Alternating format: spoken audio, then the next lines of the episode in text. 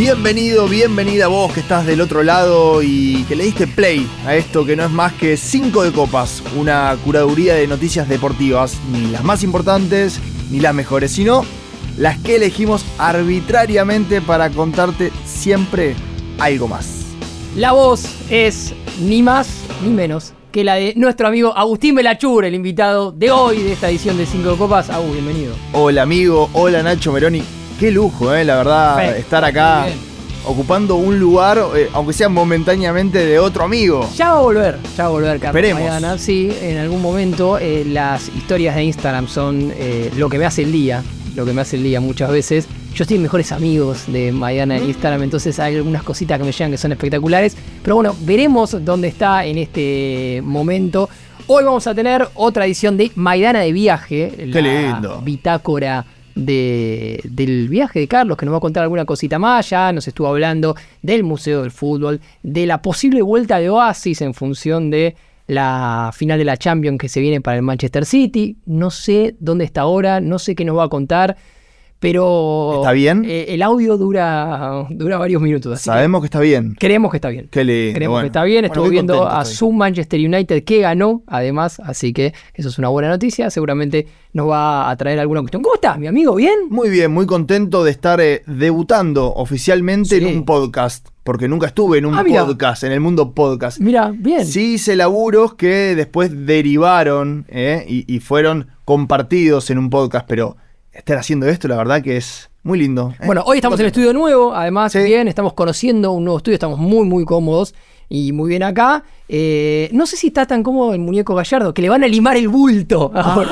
Ay, Dios, qué tema. Hay eh. un país hablando del bulto de Gallardo. Hay un país. Sí, sí, sí. Creo que es eh, la noticia que atraviesa todos los grupos de WhatsApp. Totalmente. Desde los laborales, amigos, familiares. Porque además es una noticia que da para todo. Porque vos la podés mandar en un grupo de laburo, la podés mandar en un grupo familiar. Y medio como que es, tiene un poquito de, de sentido del humor, tiene un poquito de cosa un poquito más seria. ¿Viste? Como que es una noticia que cierra por todos lados. Está buena. Son esas noticias que todos tienen algo para decir. Totalmente. Todos tienen algo para aportar y obviamente para, para comentar. ¿Qué te pareció? Si está de más. A si mí, no. a mí me divierten los títulos periodísticos en, en los últimos días porque pasamos de la sorpresa de mirar el bulto que le hicieron a Gallardo en la estatua A. Dos días después los títulos son van a limarle el bulto a Gallardo. Terrible, terrible. Es Mira, eh, con esta noticia eh, le di mucha bola a lo que son los comentarios en Instagram, en Twitter, que yo habitualmente no lo hago. Claro. Leo la noticia y sigo con otra. Me puse a leer los comentarios y la verdad que eh, es para reírse Porque un rato. Hay para- cosas muy ingeniosas. Da para muchas preguntas. La primera y la que yo hice y me hicieron en diferentes lugares en los que hablé de esta cuestión, desde el momento que bajó eh, la- el, el telón, ese telón de la estatua de Gallardo, fue, Gallardo, ¿sabía que su estatua tenía semejante bulto? Eh, oficialmente no. No lo sabía. Tuve la oportunidad de hablar con Mecha Zaval, que es la escultora. Sí. eh, Uy, me interesa mucho esa edad. y me confirmó todo. que, Que no. que no, que no, no, no. A ver, eh, Gallardo nunca quiso ser parte de. Y, Bien. y me parece totalmente lógico ser parte de un homenaje, estar corrigiendo a ver si te gusta, si la cara, el pelo, el traje, el escudo, etc. Claro, él quería que lo homenajearan y sorprenderse. Sí, y también él eh, tiene como una, una posición de cara a la vida de sorprenderse, viste, con muchas situaciones y, Sí. y ser eh, genuino. Eh, en más de una nota que por ahí profundizaron un poco más con su estilo de vida, lo ha dicho. Eh, pero sí, él supuestamente no lo sabía. Me cuesta entender si realmente voy a un lugar, me van a hacer un homenaje, una estatua que es una estatua de 8 metros, 6 toneladas. Y yo creo que la intriga me, me Pero- daría, Pero ¿viste? no, no se la mostraron antes tampoco. ¿No le hicieron un preview? Eh, según, según. ¿No tuvo Mecha- una privada? Claro. Un, un ok, un, un verificarlo, dale, vamos. Y En todo caso ya no, no se podía cambiar, es una estatua. ¿No? Y yo Digo, creo- si a Gallardo se la mostraron una hora antes, Yo- no, no le gustó el bulto. Mira, eh, Mecha dice que no y yo pienso que no, que no la vio, porque si él lo hubiese visto antes, para mí, ¿eh? Como es Gallardo, no hubiese autorizado ese, Y hay, ese bulto. hay que hubo un dirigente que dijo, ah, le le pija a Gallardo. ¿eh?". Trillo. eh, Bueno, la Más historia. pija el muñeco, dale. dale. Dale un poco más. ¿Cuántas llaves sobraron?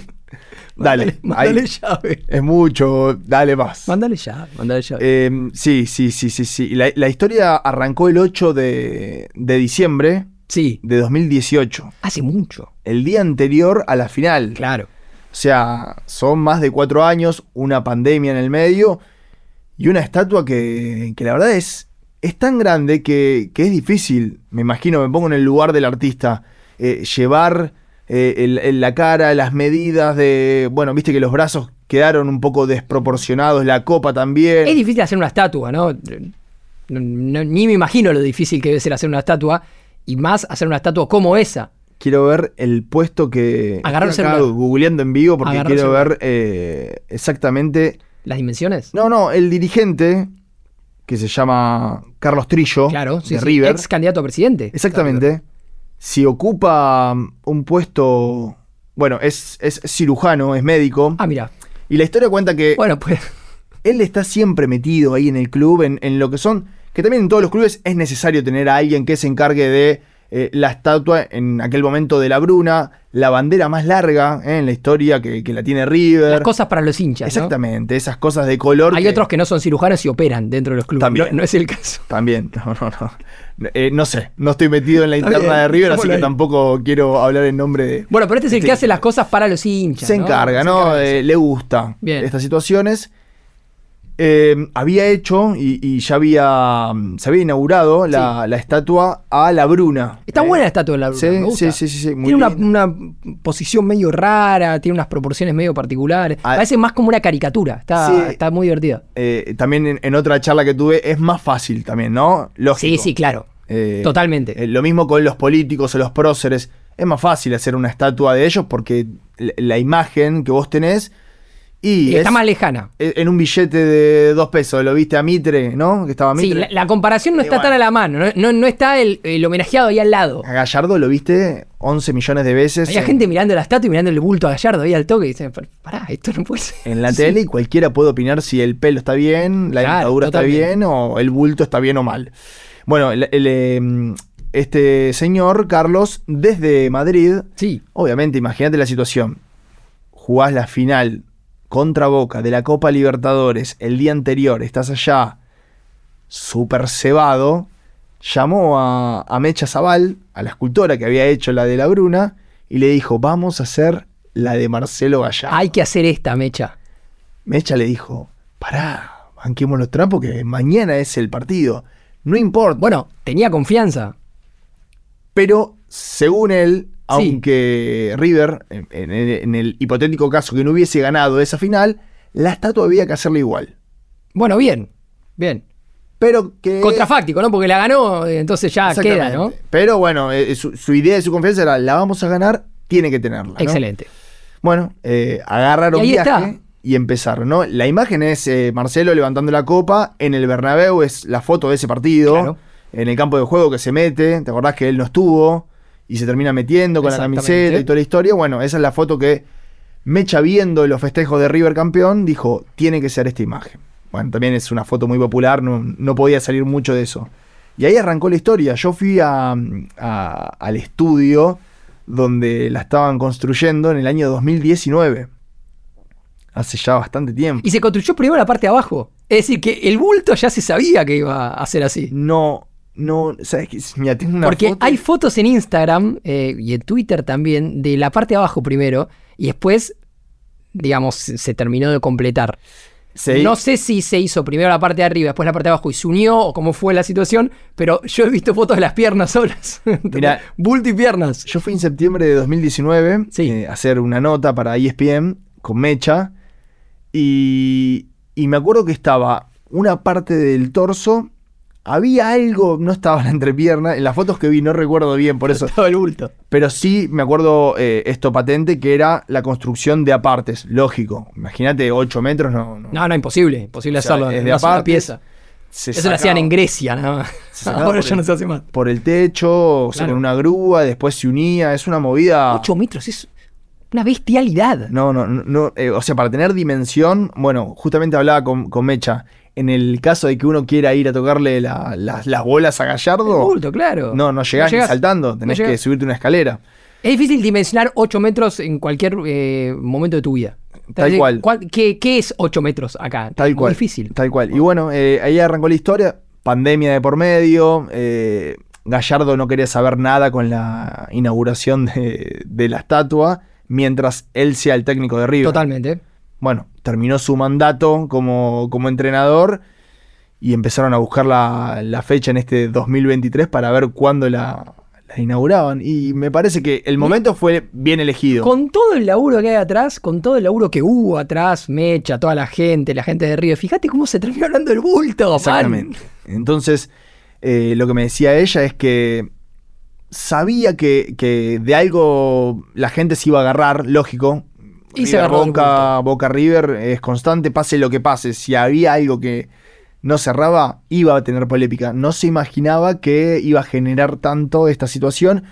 Que, que fue, obviamente, no, no hace falta explicarlo, es adrede que, que- que- se le puso ese bulto a Marcelo Gallardo. Y ella como artista lo, lo defiende desde el lado de lo grotesco y lo bruto que, que tiene el fútbol y que tiene este deporte en nuestra sociedad argentina y lo que significa en la gente, que para alguien que no está metido como estamos nosotros, como está la gente seguramente que está escuchando del otro lado en lo que es el mundo del fútbol y la pasión y lo que genera en nuestro país, y puedes darte el gusto de decir, mirá lo que son estos tipos, están cantándole al otro, a la otra hinchada por un gol. Entonces, desde ese lado, eh, y obviamente con la data de que Gallardo como entrenador consiguió cosas que... Ganó todo lo que, podía ganar Sí. de- de- dentro de la lógica, ¿no? Pero bueno, viste, tuvo pelotas, eh, por Sí, decirlo de sí, alguna sí. manera, en algunas situaciones que, que había que tenerlas. Y, Sí, sí, y la, lo la demostró. concepción de los huevos en el fútbol eh, aplica a Gallardo, claramente. Así que bueno, veremos ahora cómo, cómo es la... Porque va a haber una nueva presentación, calculo, con el bulto limado. Es que, No sé cómo van a hacer. eh, primero, ya creo que ya está. Che, Yo creo- limamos el bulto a Gallardo. y lo- no, para mí eso es peor. Pasa, ¿no? Pasa. Tiene que pasar de largo. Un día pasás por ahí y ves el bulto normal. Para mí la, la mejor decisión sería buscarle la vuelta para...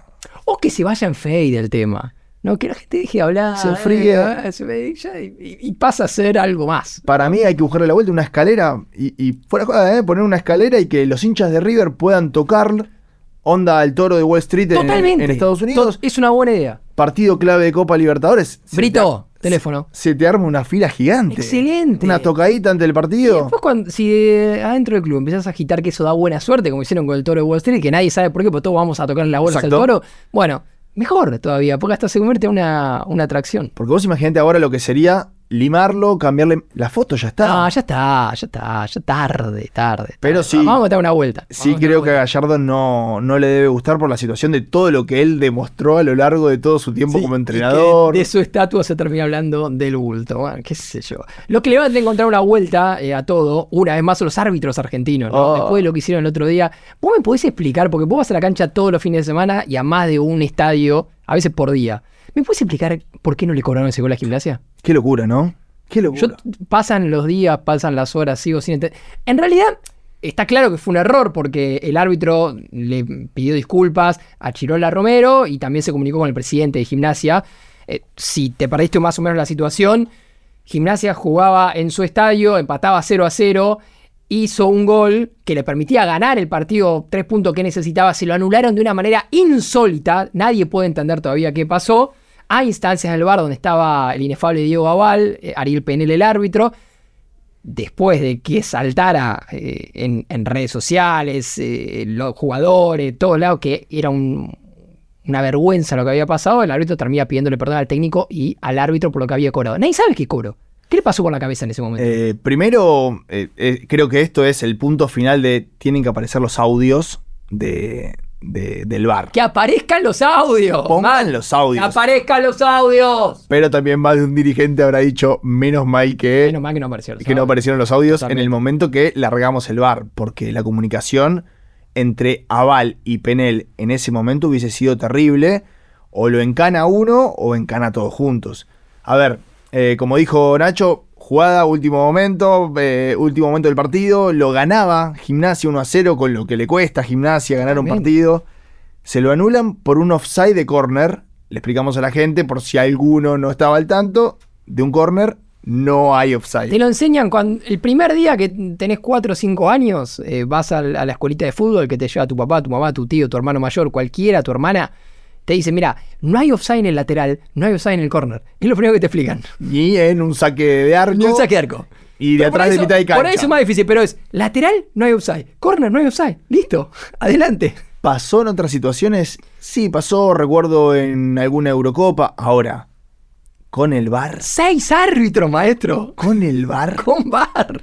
Es duro. Eh, el tema es que estaría bueno saber realmente qué pasó en la comunicación para ver si a Penel le llega la información de anular el gol porque hay offside, punto. No hay eh, derecho a réplica. No, ni siquiera si, si le dicen hay offside de tal jugador a la salida del córner también queda metido en es esa un escándalo. Porque Penel ahí tiene que decir, pará, eh, dedito. Maestro, no hay, no hay offside en el córner. perdóname, no pasó nada. y es una comunicación. es un blanco, Rey. Que nadie se entera. Claro. Por lo que demostró Penel eh, después del partido, queda, eh, no te digo claro. Sí, medio que la regla. Eh, que a él le dijeron. no, sabía nadie o qué pasó. No, a mí la sensación que me da es que a él le dijeron offside, listo, anulalo y. Y por una cuestión de. ¿No le explicaron qué? Lógica de un par de fechas que ya se lleva esto en el fútbol argentino. Cuando hay offside y, se tira las líneas, no hay no, no vas a ver la jugada. Listo, ya está. Vos decís que a Penel le dicen offside, listo, no le dicen offside de tal en tal jugada, no le explican, digamos, le dicen offside, cobralo, anula el gol. Por eso, eso es lo que no sabemos. Yo entiendo por la bronca de Penel que a él le dijeron anulado el gol por offside. O sea, Penel es víctima del, del sistema. Por eso, porque estaba muy enojado. Cuando sale del vestuario dice, estoy recaliente. Se lo notaba muy enojado. Porque no tuvo el apoyo que, tiene que tener un árbitro de campo con, el bar. Queda totalmente en el centro de la escena. un tiempo, viste, trazaron las líneas. El que trazó las líneas. El que trazó la línea estaba con la regla. Eh, es una locura. Se llevó geometría ¿Qué pasa? La imagen que después eh, se ve a través de las redes sociales en el mundo es que el trazado de líneas es a la salida del córner, fútbol argentino, el producto for export. Raro, raro, raro. Queda mal. Ya el trazado de líneas como concepto es una cuestión eh, rara, pero bueno, el, arbitraje en el fútbol argentino da para muchas cosas y habrá nuevos capítulos. habrá nuevos capítulos. ¿Cómo se soluciona esto? O sea, el, Decime. el error ya está hecho. ¿Tienes el dato? No, para mí, eh, o sea, no va a haber ningún tipo de modificación. No. Gimnasia, eh, al menos en mi recuerdo, es el equipo más perjudicado en la historia del fútbol argentino. Complicadísimo. ¿eh? Junto con Huracán, tal vez. Complicadísimo. Perjudicados. Ahora, ¿llega el VAR para traer transparencia al fútbol argentino? Y yo creo que sería una buena medida y ejemplar actuar de oficio, convalidar el gol y jugar los cinco minutos que quedan de partido. Sí, pero. No es tan complicado. Me está pidiendo Premier League. Lo pensé, pero. Me está pidiendo Premier League. Sarmiento no juega Copa. Gimnasia está en la Sudamericana. Pero los traslados. Cuando, cuando Sarmiento viene a jugar un partido, viene a jugar con Platense, viene a jugar con Boca, el que sea. Eso estaría bueno, ¿eh? Juega el domingo muchachos, no nos volvemos el lunes, nos volvemos el martes y el lunes vas a jugar el partido. Cinco minutos. Son cinco minutos, no necesitas eh, un día de descanso. Me gusta. O sea, se quedan una noche más. Pegamos el día, hacemos la jornada. Decís, eh, el operativo.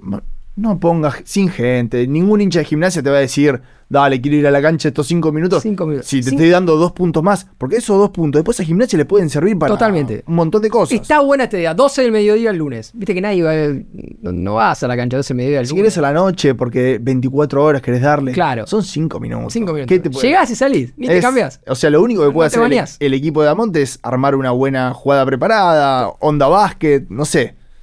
Me Mucho gusta más no hay. basquetbolizar un poco el fútbol. Y sí, porque. con tiempos muertos. Entrega física no va a haber en que cinco minutos. Que Amon pueda pedir, pedir minutos cuando quedan 45 segundos y armar una jugada del final. Hay muchos que decían, hay que volver a jugar el partido. Nada, man. No, de vuelta no. Eh, eh, y con la mala suerte que tiene gimnasia, hasta tal vez lo juegan y lo pierden, ¿entendés? Y dices, no, devolveme el punto ese. Yo creo que la solución ejemplar sería esa. Vamos con esa, vamos con esa. Lo que vos podés hacer, que estás del otro lado, es ingresar a www.lacartaganadora.com.ar. Ese es, Agustín, nuestro club de suscriptores. Ahí tenés cuatro planes de suscripción módicos, módicos, cuatro valores para que por un lado nos puedas bancar, puedas bancar este podcast y por otro lado te puedas ganar un montón de cosas que estamos regalando todos los meses. Tenemos como siempre, ya desde hace un tiempo, camisetas de Boca, de River, tenemos muchas todavía para seguir regalando mes a mes. Tenemos los Funcos que ya se han empezado a ir. Tenemos libros, han llegado. Le mandamos un gran saludo a Leandro Burgos, autor de un gran libro sobre Jürgen Klopp. También. Que nos ha enviado. Tenemos dos, dos eh, heavy metal ah, el amigo de Heavy Metal, sí. Jürgen Klopp para regalar entre nuestros suscriptores. Vamos a recibir en algunos días algunos más. Vamos a traer vouchers también, descuentos y un montón de cosas más. Y, y lo que va a traer Carlos desde algún lado del mundo. Chocolates. Porque va a venir con una valija, no, sé si decir llena, pero va a haber una parte de la valija que va a estar reservada para algunas cositas que se van a ir en el club de suscriptores. Así que www.lacartaganadora.com.ar y ahí te suscribís. Y si no te puedes suscribir porque no podés pagarlo, escúchate podcast y contáselo a un amigo, una amiga, spamearlo en las redes sociales. Eso ya nos sirve un montón. ¿Sí?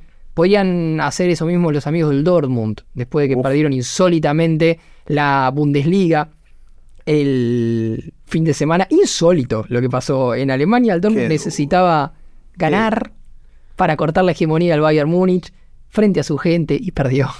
En realidad empató, pero bueno. Perdió. Eh, perdió. El Bayern Múnich ganó, hizo lo que tenía que hacer. Pero lo más divertido fue lo que pasó en el ascenso. ¿Vos viste el video del Hamburgo? Es increíble. Es increíble lo que pasó.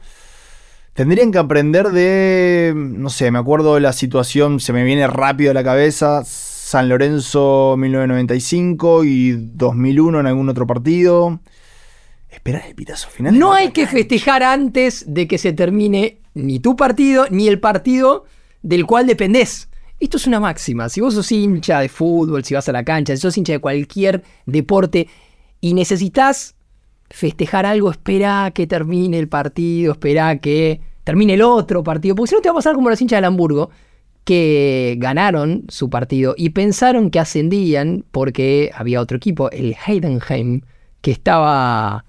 La pronunciación te la debo. Sí, sí, vamos ¿Eh? a, creer que se pronuncia así, Heidenheim en Alemania. Es el equipo más antiguo de Alemania. Mira. Nunca había jugado la Bundesliga, la primera división. Spoiler alert, la va a jugar. Y el Hamburgo, un histórico. El Hamburgo, un ¿eh? histórico, sí. Pero venía perdiendo sobre el tiempo cumplido y por esa razón el Hamburgo clasificaba, se metía en la, en la primera división, en la Bundesliga, y en tres minutos hizo dos goles, dio vuelta el partido. Tiempo de descuento.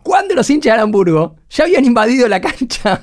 Y, el último gol es eh, a instancias del bar. A instancias del bar, es decir. Más, más dramático todo. A kilómetros de ese partido, los hinchas del Hamburgo dijeron: Ya está, man, somos nosotros. Invadieron Em, y adentro de la cancha se enteraron de esto. No quiero defender a, los hinchas de, Hamburgo porque verdes total, hoy, hoy en día en este mundo que nos atraviesa, y tenés el teléfono, tenés aplicaciones para chequear. La voz del estadio... Debería. no, no, la voz del estadio pifió y ahí es cuando genera...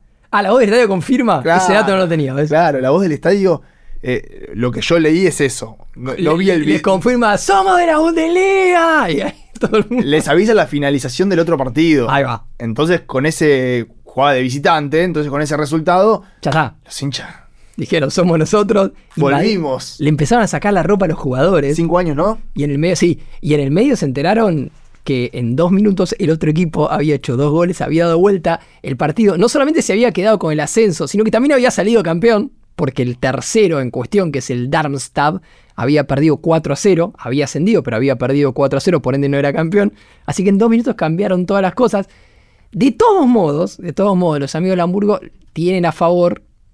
Yo me hubiera ido, ¿no? Después de invadir. Pero por lo menos el que se quiso quedar, porque ya dijo, soy boludo, pero no tanto. Si, voy a ser boludo, voy a ser boludo hasta el, final. Eh, tienen la posibilidad de ascender. Pues tienen que jugar el playoff contra el Stuttgart.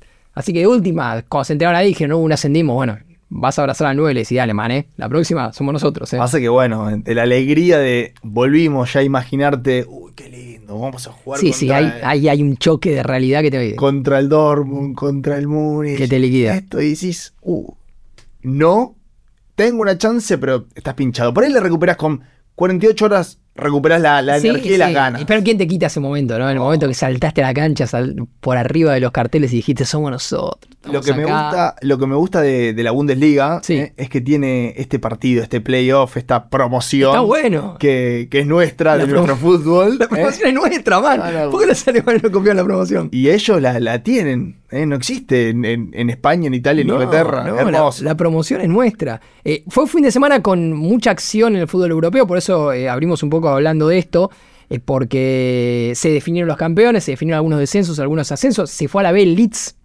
que ya no es más el Leeds de Marcelo Bielsa, Bielsa. pero es el Leeds. Desde que se fue Bielsa tomaron todas decisiones malas y Sí, de- sí, terminaron sí. descendiendo. Hicieron todo lo posible para darle aún más grandeza a, a Marcelo Bielsa Totalmente. como entrenador del Leeds. Salió a cambiar el Benfica eh, con Oh. Nico Tamendi, que como capitán tuvo que levantar la copa. ¿Viste la situación del No, no. tobillo de Tamendi? Es terrible, es terrible. O sea, yo quisiera. te- lo que me dio. O, o sea, vi esa imagen y dije, quiero hablar con Otamendi. Quiero ver cómo está, porque no, no, me entra en la cabeza que no se haya lastimado. Estado de situación, Otamendi eh, va a buscar la copa, ya todos sus compañeros estaban en como ese escenario que les arman con el cartel adelante que decía campeones, primera liga, liga de Portugal. Otamendi llega al final, obviamente con la copa para levantarla, se pone adelante del cartel, sus compañeros estaban atrás, y cuando levanta la copa, vos ves que el tobillo le queda por abajo del cartel. Entonces los compañeros saltan para, para unirse a él, tiran abajo el cartel y el cartel le atrapa el tobillo. Entonces se arma ahí no lo puedes sacar. Y no lo puede Y empieza a tirar de la pierna, tratando de sacar el tobillo, mientras todos festejan, porque muy pocos se dieron cuenta de eso, además. Uno o dos se avivaron de la situación. Nadie. Creo que solamente Otamendi se dio cuenta de, de- de esa situación porque entran todos a festejar con él. Y en un momento, viste que están saltando, saltando y en un momento dejan de saltar. No, no, empiezan a mirar todos para abajo, ¿viste? Claro, pero imagínate gritos. Lo ven a Otamendi gritando. Vos, compañero campeón, empezás que estás gritando por la situación de somos campeones. Totalmente. Imagínate. ¡Ah! ¡No! Efecto contagio mal. Bueno, El pie, boludo. Hay- claro, hay un momento eh, donde todos medio se dan cuenta que algo estaba pasando e intentan levantar el cartel, Sí, sí, sí. sacarle la pierna también. Y fue una situación rara. Y después Otamendi siguió festejando. Total. ¿eh? Sí, sí, después bien. O se la bancó como un duque, o no le pasó nada, o, o es todavía más toro de, de lo que imaginamos que es. Después sacó una foto con Rui Costa, Sí. que es el director deportivo, así que creemos que está bien. Le mandamos un fuerte abrazo, que se sume a la carta ganadora. si, Eh, si se lesionaba un campeón del mundo como Otamendi en esa situación, entra obviamente en el clip de, de las lesiones más tontas de la historia del fútbol, Por junto favor. con la de Palermo cuando se le cae el cartel. Bueno, Eh, la eh, tribuna en realidad. Bueno, Tucu Correa se lesiona el otro día en el final del partido de la Copa Italia. En la última jugada, cuando el árbitro da el pitazo final, Tucu Correa patea la pelota como festejo, sería festejo para arriba o para, para adelante, no me acuerdo bien cómo fue, y ahí se lesiona, se desgarra. no, no, no. El Inter tiene la final de la Champions el No, 10 de no, no. junio. Eh, escúchame, eh, ¿puedo linkear con una noticia? Por favor, ¿Eh? estamos Porque estamos hablando de las lesiones y, y quiero contar algo que pasó también este fin de semana en el fútbol argentino, en el producto. Sí. Me, Eh, me encanta. vamos a- el Producto es lo más. Vamos a contextualizar. Viernes, Tucumán, ¿eh? Sí. Atlético. 40 grados a la sombra. Ponele, ¿no? Mosquitos, mosquitos seguro. Poquitos. Muchos, muchos mosquitos en, en- en la imagen de la El televisión. más grande llega manejando. Tal cual, pájaros. Eh, Atlético Tucumán, Arsenal se frena el partido en el primer tiempo porque había un pozo peligrosísimo. Un cráter. Sí, un pozo, un cráter en el campo de juego. Se frena el partido, entran a tapar con arena el pozo, ¿no? Top. Decís, ¿qué tiene que ver con las lesiones? Bueno, Tomá Bundesliga. eh, muy peligroso porque se puede romper un jugador, un pozo en el campo de juego. Ahora, se lastimó alguien por esta situación y no fueron los jugadores, sino que fue el árbitro. Tiran la arena para tapar el pozo y empiezan los utileros, los asistentes que estaban laburando en, en el pozo a pisarlo. Y el árbitro del partido, Nazareno Araza, empieza a, pisa- a, a pisar. Ayuda, va a dar una mano. Ahí mete un poquito y le da con intensidad, se compromete con la situación para que siga el partido. Sigue, sigue. Después del partido confiesa que en esa situación le tiró el isquio No, espectacular. que se había Espectacular. lastimado hacía tres semanas. Espectacular. Se recuperó de una lesión en el isquio y esa situación de pisar el pozo que estaban tapando le hizo doler y le hizo traer una leve molestia en su lesión anterior y que iba a recuperar después con, con Dick, lo dijo. Espectacular. Diclofenac, porque hay Imagínate si el árbitro se tiene que ir porque no puede correr y no puede seguir en el partido. Por ir a ayudar. Por ir a ayudar a, tapar un pozo. de última, si se comía el pozo, porque estaba ahí o en un rato se lo llevaba puesto, bueno. Pero por ir a ayudar. Era o sea, era directamente, eh, llévamelo en un pendrive, esto es el producto. Espectacular, espectacular. Fútbol argentino que por estas horas está atravesado por el Mundial Sub-20 a la hora en la que vos escuches eh, este capítulo. Nosotros estrenamos como siempre los miércoles. Tal vez Argentina ya jugó contra Nigeria en los octavos de final, tal vez no. Tal vez está a minutos de presentarse el equipo de Javier Mascherano. Una vez más contra Nigeria, un partido que tiene en Copas del Mundo muchísimos antecedentes. En la Copa del Mundo de mayores tenía muchos. De hecho, desde la primera presentación de Nigeria, que si no me equivoco es en el Mundial del 94, hasta la fecha las únicas veces que no se enfrentaron fueron en Francia 98 y ahora en Qatar porque no clasificó. Ninguna más. A ver, 94 eh, sí, 98 no, 2002 sí, 2006 no. 2006 Uh, me mataste, pero. No, 2006 no. ¿No? 2006 no, ahí está. 2010 sí, 2014 sí, 2018 sí. 2018, ahí está, 2006 no. Bueno, ahí tenemos entonces un rival que, que ha enfrentado mucho la selección argentina, pero que no ha chocado tanto en lo que tiene que ver con sub-20, sí en un partido muy importante en esta categoría que fue la final del Mundial de Holanda. Ajá el famoso Mundial Sub-20 de Messi. Exactamente. Messi haciendo dos goles en la final de penal. La rompe toda. La rompe toda. que arranca como suplente. Como suplente de, Cachete Oberman. De Cachete Oberman. Equipo dirigido por Pancho Ferraro, que vive acá cerca. Eh, y obviamente conocida la anécdota de eh, Julio Humberto Grondona entrando al vestuario y diciéndole a Ferraro, Messi tiene que jugar. Sí el nene tiene que jugar. De a poco, tal vez, podía decir. Pancho, pero bueno. Pero tiene que jugar. Eh, bueno, lo cierto es que Argentina va a jugar de nuevo contra un equipo, ¿sí? Al que le dicen las águilas voladoras. ¿Sí? Las águilas verdes también. Las águilas verdes, las super águilas es el equipo mayor, las águilas voladoras parece que es el equipo juvenil. Estamos aprendiendo cosas de la sub-20 de Nigeria y que ha tenido una situación que mm, por ahí a esta altura ya queda un poco atrás, eh, pero teniendo en cuenta que Argentina va a jugar de nuevo contra Nigeria. Eh, ¿Hay un sub 30? Eh, ¿Hay un sub 40? No.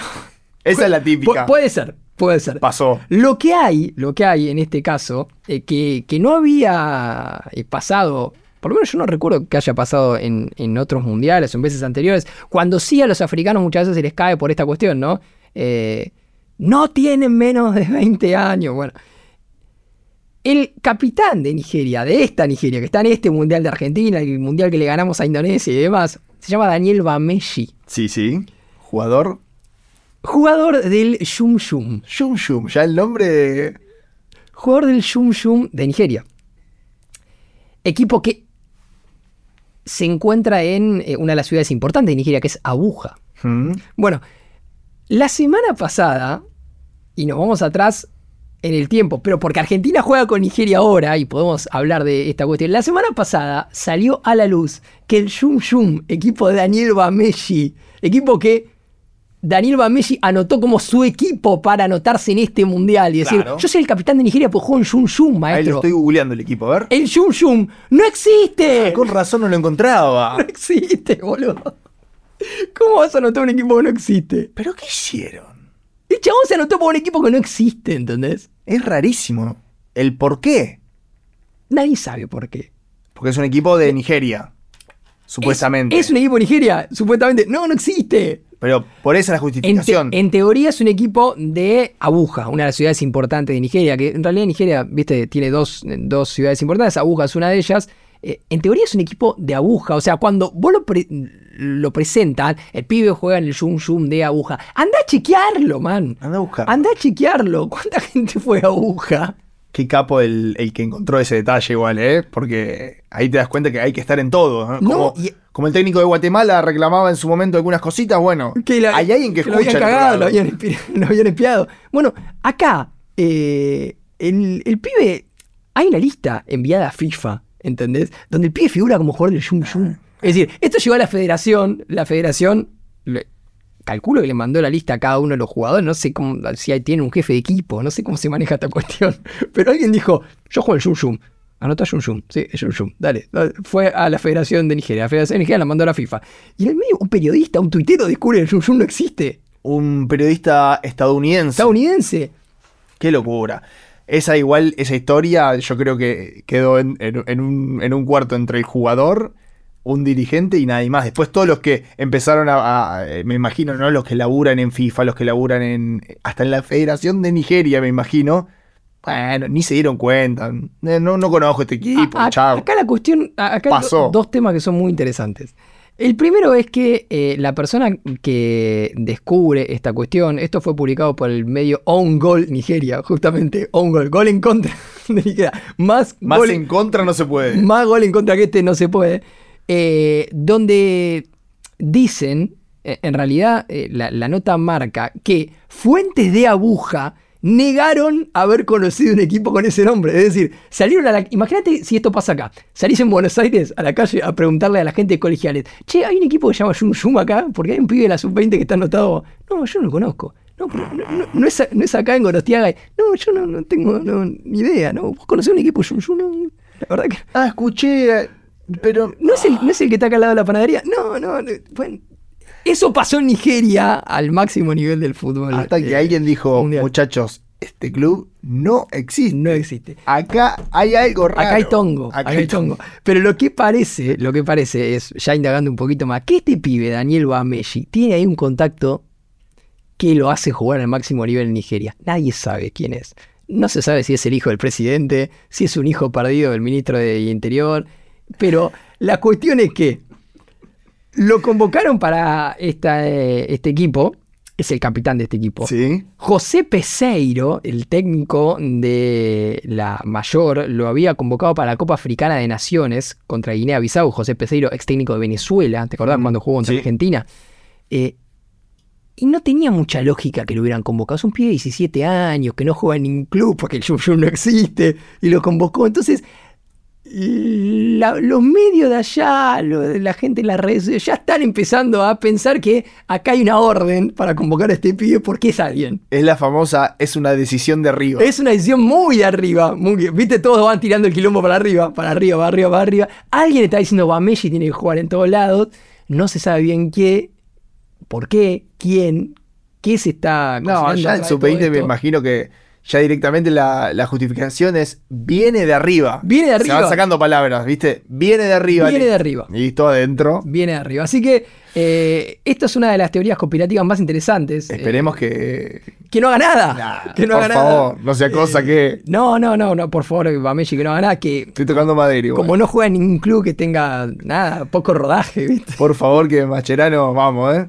Bien, Macherano que por esta sola define el equipo, Sí. no nos vamos a meter en eso porque tal vez, eh, nada, vos escuchás este podcast después de que se haya eh, jugado el partido. Lo que sí tenés que saber es que a horas del encuentro, que se va a jugar en San Juan, se registró un sismo eh, de 4.8 grados en San Juan. ¿Te pasó alguna vez? Eh, de sentir así un... Por más chiquito que sea, que al- sentiste. sí, alguna vez sí, alguna, pero, pero mínimo. eh, eso- esos rebotes que se sienten en Buenos Aires de algo que pasa en Mendoza, ponele... Sí, No, yo por suerte no. Y no, no, no quiero saber nada con vivir esa experiencia en la vida. pero muy, muy, muy, muy chiquito de esos que después decís, che, ¿qué- qué- ¿pasó algo acá? Y te enterás que hubo un rebote y dices, ah, debe haber sido eso. Pero no, es que- Claro. no se movían la- las luces. En Mendoza, en San Juan, dicen que hay que ponerse mm, abajo de las puertas. ¿no? Abajo del marco de la puerta. Abajo del marco de las Andá a saber por qué, ¿no? No sé si alguien sabe eso. Y seguramente alguien que tenga un poquito más de, de idea en cuanto a la arquitectura, creo que ahí es, No, no, la- debe es una parte más fuerte de, de los edificios o de una, las casas. debe una lógica. Sí, sí, sí, sí, porque por ahí eso no, no se derrumba.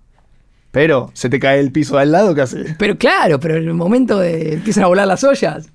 ¿Estás ahí paradito? Bueno, esperemos que le vaya bien a la selección Ojalá. de Mache, que la verdad viene haciendo las cosas muy bien. Perfecto. De no estar clasificada a eh, lo que viene mostrando en el Mundial. El golazo de Lucas Romero. Por favor. El último partido, qué locura. No me vengan a decir que no sale nadie a marcarlo, que el rival. Maestro, sacó una bomba. ¡Qué golazo! Me escribió un amigo el otro día me dijo, México sacó un solo jugador bueno y se lo robamos. Tomá. Toma. a tu casa. Por eso nos odian. Por eso nos odian. Bueno, mientras tanto hubo un tremendo elogio de Tony Cross a un juvenil argentino que no pudo estar en este mundial, que, que es Nico Paz, eh, es el hijo de Pablo Paz, que la rompe en el Real Madrid. Es, es el garnacho del Real Madrid. Es el garnacho de ellos. Claro, claro. Y, y- y la verdad que recibir un elogio de un histórico ya a esta altura de, Sí, total. de- del fútbol como es Tony Cross, Bueno, Nico Paz había jugado el, el sudamericano, no lo siguieron para el mundial cuando Argentina clasificó por ser la organizadora del, del torneo.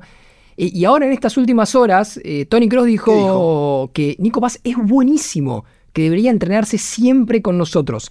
Todavía con nosotros eh, en referencia al, al primer equipo, ¿no? Eh, todavía no debutó en la primera del Real Madrid, fue al banco creo que en tres partidos eh, y obviamente... Copa del Rey, ¿no? Sí, y, en algún partido de la liga creo que también. Y obviamente fue, o es, mejor dicho, uno de los eh, jugadores en, los que hay más expectativas sembradas en Real Madrid.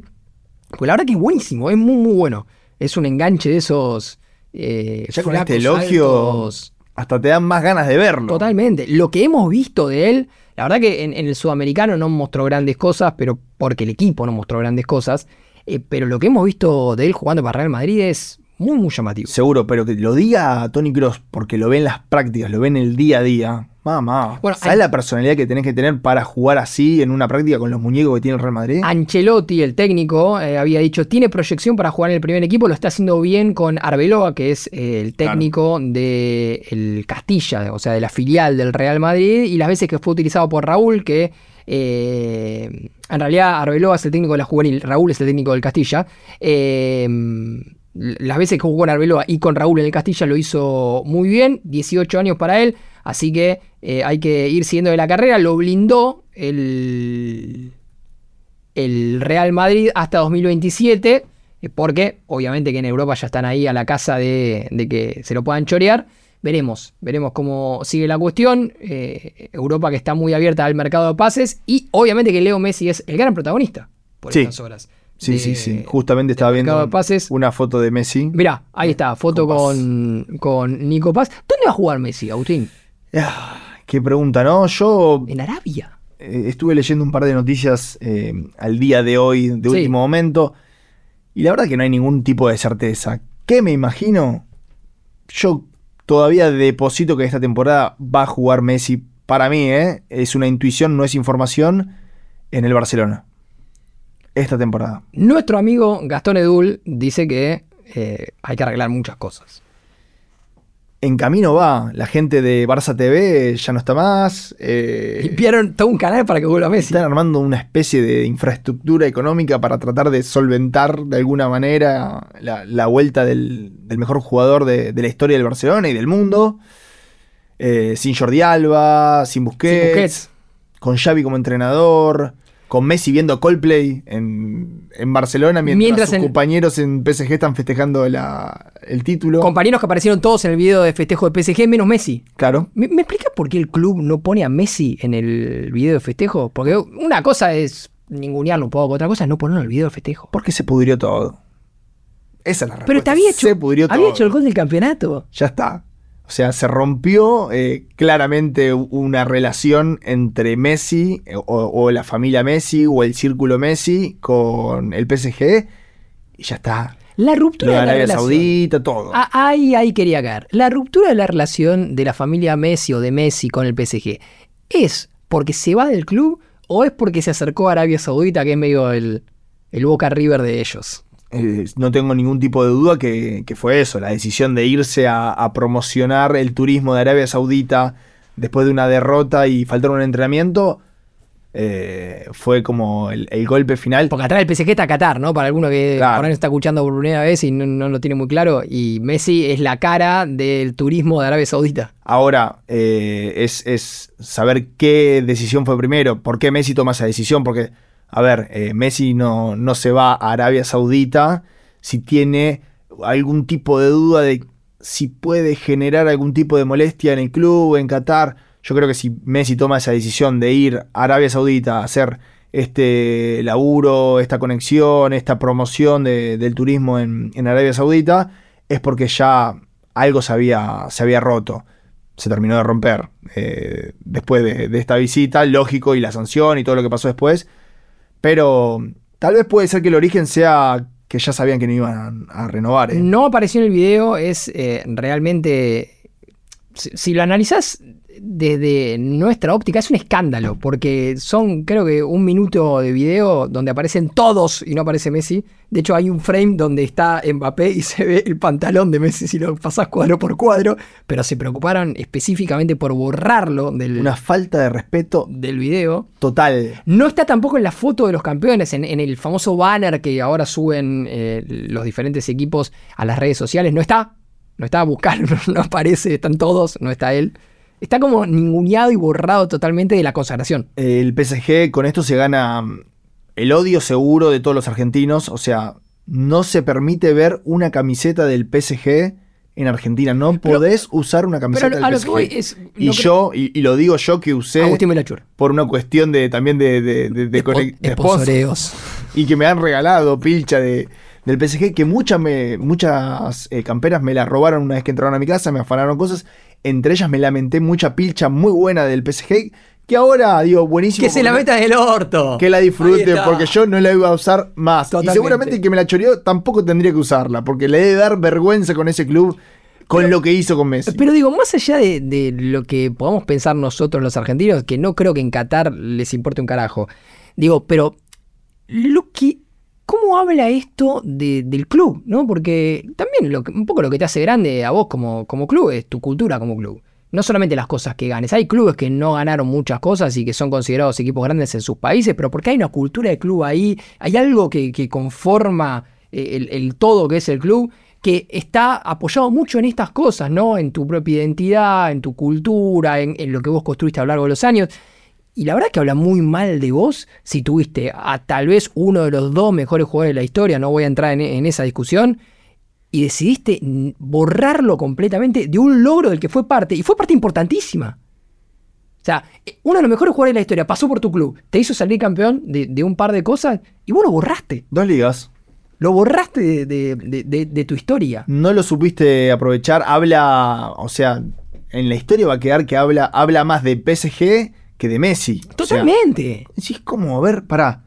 ¿Dónde? Messi campeón del mundo. ¿Dónde jugaba Messi? En el PSG. A ver, PSG. Y El bueno, PSG no capitalizó eso.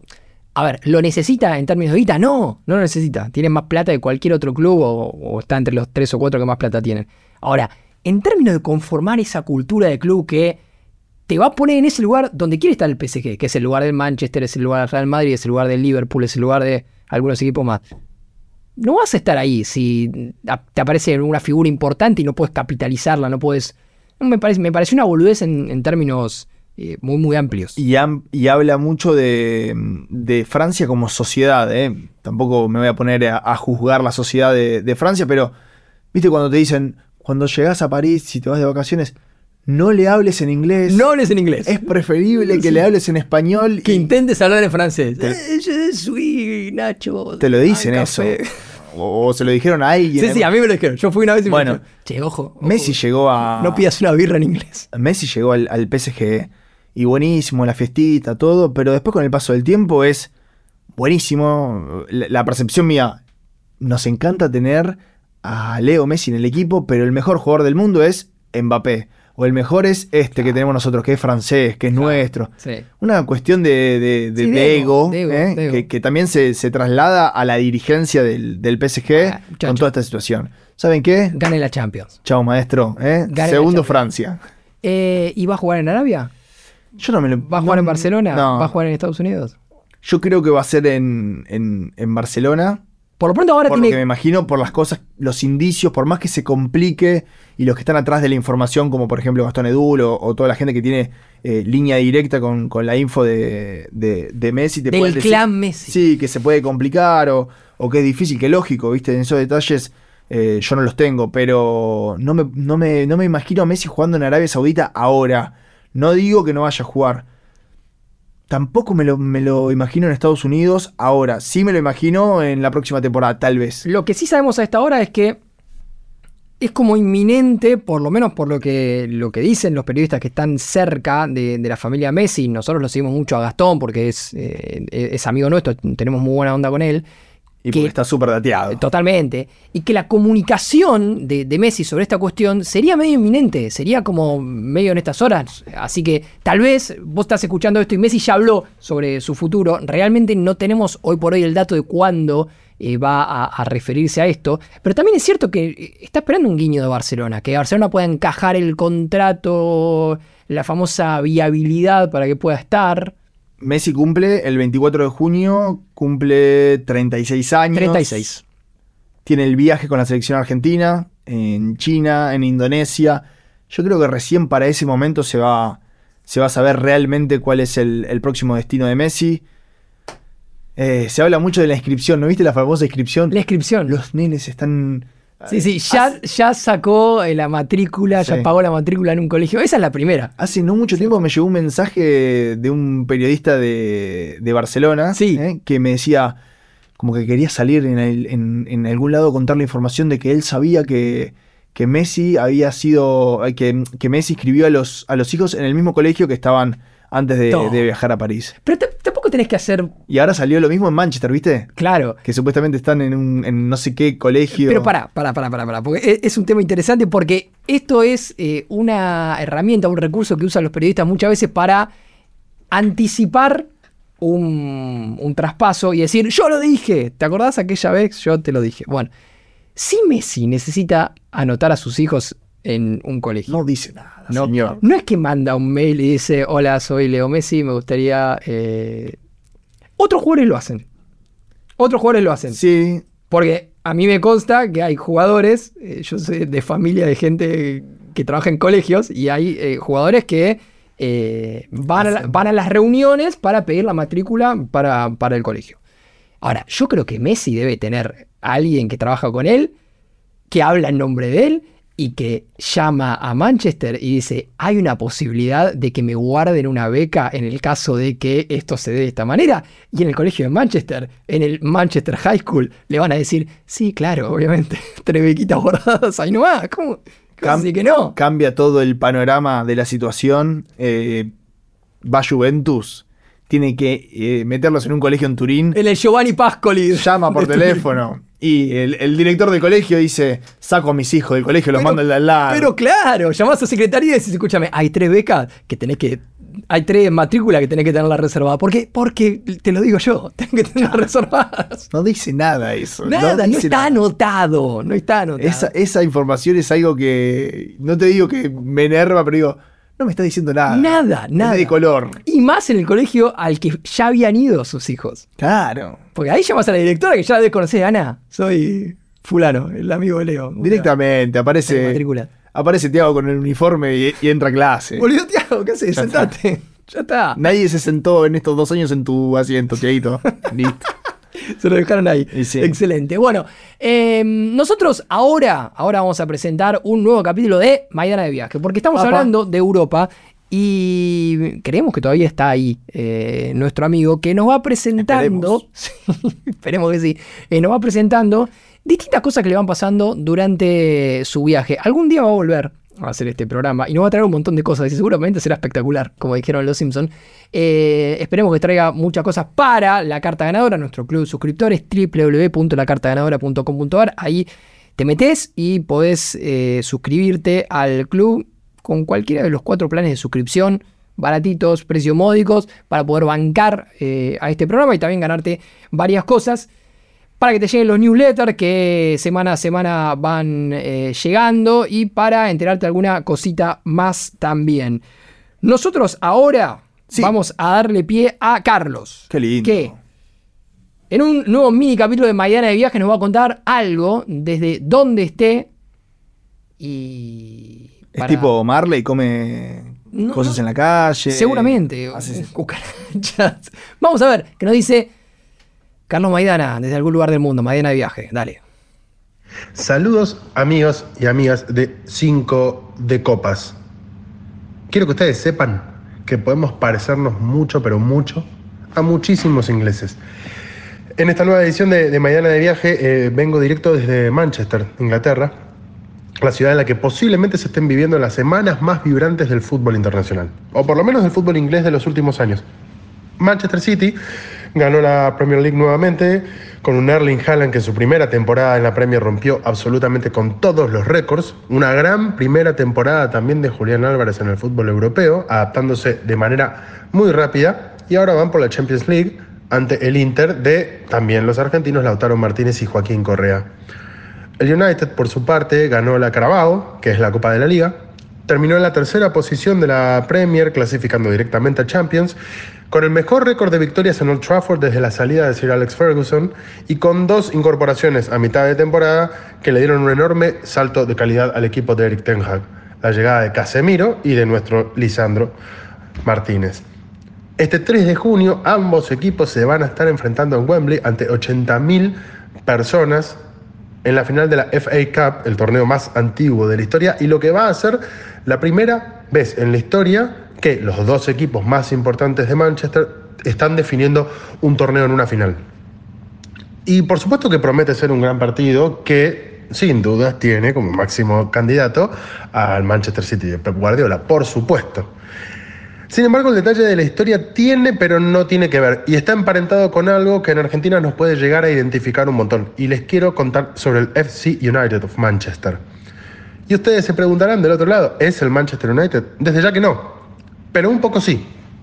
Si ustedes hoy pasean, hoy o cualquier día, eh, en estas últimas temporadas, pero mucho más se hizo evidente en esta última temporada por los alrededores de Old Trafford, van a ver un montón de stickers con la leyenda Glazers Out. En 2005, Malcolm Glazer, que es una especie de Logan Roy de la vida real, eh, compró el Manchester United y lo convirtió oficialmente en una sociedad anónima y parte de su conglomerado de empresas que, entre otras cosas, tiene, por ejemplo, al Tampa Bay Buccaneers de la, de la NFL. En las previas de los partidos, actualmente, ustedes pueden llegar a ver un montón de hinchas con la camiseta verde y amarilla, con bufandas verde y amarillas y con humo del mismo color, que aparte resalta mucho, digo, con la vestimenta tradicional de, Manchester United. Estos son los colores tradicionales del Newton Heat, que es el nombre original que tenía el club en 1878 antes de cambiar por Manchester United en 1902 y adoptar ya el color rojo como indumentario oficial. Y esta es la forma de protestar y pedir por la salida de la familia Glazer, algo que con Nacho ya te contamos en Cinco de Copas en más de una oportunidad, que, hoy encontraron los, los, fanáticos, o por lo menos este grupo de fanáticos del Manchester United. Pero hay un grupo de fans que fue todavía más allá que una simple protesta. Cuando el club oficializó su venta, eh, esto fue, como les decía, en 2005, un grupo de fans más tradicionalistas, podríamos decir también, si se quiere, más radicales, abandonó su abono anual a Old Trafford. Eh, aquí los clubes no, no tienen como en Argentina la cuestión de asociarte Vos podés ser eh, miembro oficial del, Manchester United, pero tienes que ver mucho más con cuestiones de marketing, poder conseguir descuentos en, la tienda, tener algunas cositas exclusivas para vos dentro de la app de, Manchester United TV, que por lo, eh, por lo pronto es una de las aplicaciones más descargadas del mundo y Manchester United TV es un canal de televisión que en efecto compite con cadenas internacionales de televisión. Manchester United se ufana de ser el club más popular del mundo. Eh, y esto no lo digo porque yo soy un fanático del Man United, pero en efecto eh, tienen muchísimos argumentos con qué, con qué, con qué sostenerlo. Em, les decía, estos fans abandonaron eh, su abono anual a Old Trafford y el United, entre estas cosas que, también les contaba, luce con orgullo una estadística que es irrepetible en otros clubes, quizás igual de populares, pero incluso más ganadores, como por ejemplo el Real Madrid. Tiene el 99% de su estadio abonado y son abonos que año a año se renuevan. Son muy tradicionales. Vos compraste un abono, lograste conseguir un abono a los 20 años y posiblemente a los 60 años sigas sosteniendo ese abono, porque lo podés ir renovando temporada a temporada. Por lo que, por un lado, conseguir un ticket para ver a Manchester United en un partido cualquiera de la Premier League es muy complicado y cada abono tiene un valor incalculable, es un activo muy preciado y un activo muy demandado. Y este grupo de fans no solo soltó ese abono, lo cual ya era dar de baja un, un activo, como decía, muy demandado y muy preciado, sino que se unieron y el 14 de julio del 2005 fundaron el FC United of Manchester, un club amateur que respetara las tradiciones del Manchester United, un club de fútbol que a fin de cuentas y diferenciando de lo que sucede en Argentina, que vos sos socio, siga siendo un club de sus hinchas, que siga siendo un club popular y no un club, en este caso, de un empresario multimillonario. ¿Se imaginan eso en Argentina? Digo, por supuesto que de ahí parte la premisa con que nos podemos emparentar en este sentimiento y desde ya que los clubes en Argentina no pueden ser empresas, independientemente de que algún expresidente intentó y va a seguir intentando que esto suceda. Pero se imaginan, no importa el club, no importa si sos de Boca, de River, de Independiente, de Vélez, de Central Córdoba o de Chaco Forever. ¿Se imaginan ustedes, en este caso, que venga un empresario, compre oficialmente el club, no como sucede con algunos clubes en Argentina, que también ya hablamos que hay un gerenciamiento encubierto, y vos unirte con otros socios y socias de tu club y fundar un club que respete esas tradiciones. Es medio parecido eh, a lo Luna de Avellaneda, fundar un club para salvaguardar las tradiciones. Bueno, esto fue lo que hicieron los fanáticos del FC United of Manchester. Actualmente es un equipo semiprofesional que compite en la Northern Premier League, que es la séptima división de Inglaterra y que abarca a todos los equipos de la zona norte del país. Por lo que, por ejemplo, para jugar con el Wrexham, que es un equipo del que ya hemos hablado también en cinco de copas, le faltaría ascender tres divisiones. Pero si les interesa conocer un poco más, ya saben por dónde comenzar a investigar este tipo de historias de hinchas principalmente, no solo de clubes, pero de hinchas, hace que sea súper interesante tratar de entender la pasión por el fútbol y que nunca, nunca, nunca realmente fueron únicamente 22 tipos corriendo atrás de una pelotita. Los clubes de fútbol en la Argentina lo tenemos muy claro, pero incluso en otras partes del mundo, como acá en Inglaterra, que fue donde nació este deporte y donde se inventó el fútbol. Eh, también tiene muchísimo arraigo popular eh, en sus hinchas, en los diferentes estratos sociales y demás. Así que tenía muchas ganas de contarles sobre este FC United of Manchester, un club que si bien está en séptima división y ustedes caminan por lo que es Manchester Piccadilly eh, o las tiendas de deportes o incluso van al National Museum of Football que está acá justamente en Manchester Piccadilly, pueden encontrar merchandising este, de este, equipo. De hecho, ahora su indumentaria oficial es de New Balance. La camiseta cuesta 50 pounds, 50 libras, bastante más barata que el promedio de camisetas de los equipos de la Premier League, que están aproximadamente el doble. Pero no deja de ser igualmente un artículo de, de valor porque 50 pounds para el salario promedio en Inglaterra es algo caro. Amigos y amigas, nos vemos dentro de muy poquito ya estamos próximos a volver. Va a haber una columna más, en este caso de viaje, pero como ustedes saben, y si no saben, se los cuento, ya que muchos de ustedes, muchos y muchas de ustedes aportan a la comunidad de 5 de Copas con su suscripción en la cartaganadora.com.ar, con Nacho dijimos, bueno, vamos a destinar un poquito, un poquito no, un poco bastante diría, de de esa recaudación que, hemos hecho en todos estos programas para invertirlo justamente en este viaje, en comprar algunas cositas que de repente se hace difícil que lleguen a la Argentina y que también van a participar ustedes por los sorteos, por supuesto todos aquellos que estén suscritos. Así que además de las camisetas que sorteamos mes a mes, además de los libritos que ya se están empezando a sumar, además de los Funko de la selección argentina campeona del mundo, van a encontrar encontrar particularmente en los sorteos de junio algo de merchandising de clubes y de cuestiones relacionadas al fútbol europeo en general que van a estar a disposición de ustedes. Así que si todavía no lo hicieron, suscríbanse a la carta eh, la cartaganadora.com.ar, perdón. Nos vemos y nos escuchamos la semana que viene. Lo dijo, lo dijo. ¿Cómo está? Lo dijo. Turimir, sacala del ángulo, ¿eh? Bien. Turi lo dijo, Maidana. Lo dijo. Y está muy bien de pronunciación. Ah, en. ¿Cómo era? Eh, Manchester Piccadilly. Está Ah, impecable, muy impecable. Bien, muy bien la pronunciación del idioma inglés. Charlie, Y- Charlie Maidana. Y ya eh, confirmando que va a traer cositas de allá que vamos a tener en la carta ganadora y con, como viene pasando, una linda historia que nos ha traído, en este caso, desde Manchester. No sé si vendrá con Jets 3, ¿no? Jet Stress, ¿Qué es trending topic en el fútbol argentino desde después de la conferencia de, de Michelis. ¿eh? Jets 3 vendría a ser como un, un estrés por el viaje. Exactamente. Tanto sí. antes como después. Algo que le pasa a los jugadores, en este caso de, de River y, y los que juegan copas internacionales y torneo local. Fantástico, fantástico. Bueno, esperemos que no venga con Jets 3 porque va a tener que venir a hacer Tiene que laburar, ¿eh? ya está. venir a Hay hacer que este programa, que viaje. las cosas y demás. Hemos llegado al final de ¿Ya esta edición de Cinco Copas. Pasa rápido, ¿viste? Pasa, pasa muy rápido. Es un Amigo, buen síntoma entonces, porque la pasé muy bien, ¿eh? bueno, me alegro mucho. Muchísimas gracias por haber venido, por haber estado acá con nosotros, por haberte sumado, eh, ¿sí? Y por haber compartido este ratito. Así que la verdad que un placer haberte tenido. Gracias a vos, amigo. Gracias a, a Maidana y a todos cinco de copas, ¿eh? La pasé muy bien. Estoy muy contento. Bueno, y gracias a ustedes que estuvieron del otro lado escuchándonos, gracias a la gente de nuestro estudio eh, en el que vinimos a grabar hoy, que nos abrieron la puerta muy generosamente, gracias a la gente de Posta, que como siempre produce este programa, Nacho Guarteche, que lo edita casi a la perfección, como siempre, a la perfección, como siempre.